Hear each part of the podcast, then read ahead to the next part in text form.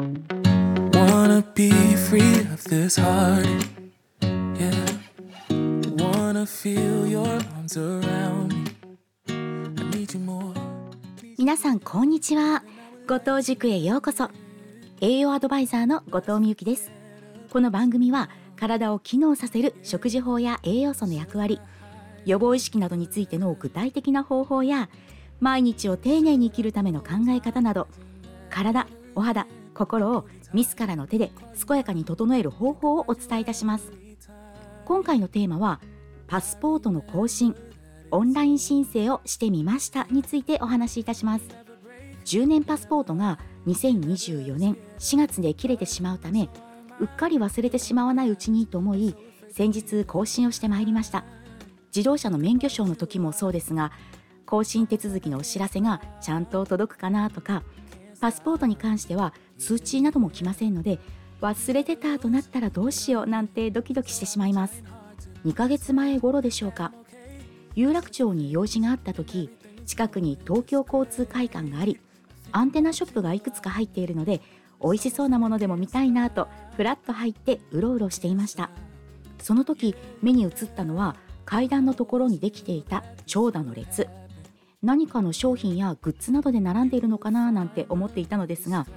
どうやらパスポートセンターへ並んでいる人たち。ピーク時には3時間から4時間ほどの待ち時間の日もあったようです。その列のあまりの長さに恐怖を覚え確か来年パスポートが切れるけど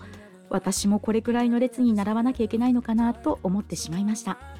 パスポート更新は紙の申請書で行うこととオンライン申請の両方ができます。私は個人的にあまり好ましく思っていませんが必要なためマイナンバーカードを持っています。マイナンバーカードを使用してオンライン申請をするとパスポートセンターに行く回数は受け取りの時の1回だけです。オンライン申請は有効なパスポートを持っていること。パスポートの有効期限が1年未満または査証欄の余白が見開き3ページ以下である。パスポートの記載事項に変更がないことです。国によっては求められる残存有効期間は6ヶ月以上必要な場合もあるそうです。私は残り7ヶ月でしたのでまだまだ余裕があると思っていると急な出張等で使えなくなる可能性もありますので残存期間に余裕のある更新が安心です。ではオンライン申請に必要なものです。有効期限内のパスポート。マイナンバーカード。マイナポータルアプリです。次に顔写真ですがスマートフォンでオンライン申請を進めるうちにカメラで撮影できるようになりますのでそのまま写真を撮ってもらってもいいのですが写りが悪いため別途写真アプリで撮影したものを添付して申請したら即却下の連絡が入りました。理由は写真の左右が逆ではありませんか？とのこと。インカメ撮影で左右逆転になっているのがわかるんですね。仕方がないので近所の証明写真に行きデータ転送ができる項目のものにしました。肌色光補正をした写真でしたのでマイナポータルで申請操作中に証明写真で撮ったデータを貼り付けると光が強くありませんか？といった文章が出てきたのでああまた取り直しだと面倒だなと思ったのですが申請はあっさりと通り受け取り可能な日付の連絡が来た後パスポートセンターへ新しいパスポートを受け取りに行ってきました。私は神奈川県に住んでおり最寄りはセンター南にあるパスポートセンターでした。先日見た東京のパスポートセンターの長蛇の列が衝撃だったためものすごく混んでいた時のために時間に余裕を持って行くことにしました。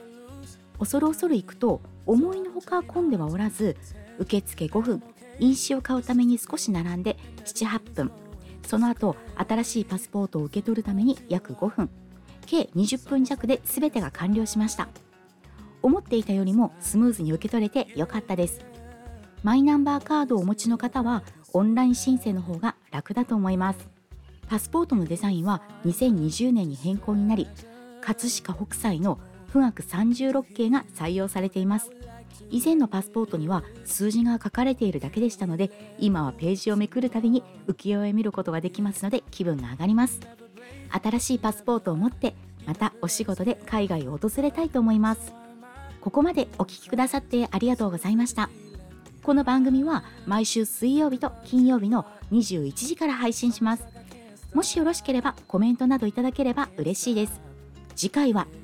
紫外線が強くても肌の白さを保つ方法をテーマにお送りいたしますいつも調子のいい体ってこんなに楽なんだお肌綺麗ですねって言われるのってすごく嬉しい心が強くなるといろんなことにチャレンジできるぜひその面白さを体験してください Yeah, yeah. I always knew that this would happen. Yeah, you would find a new distraction.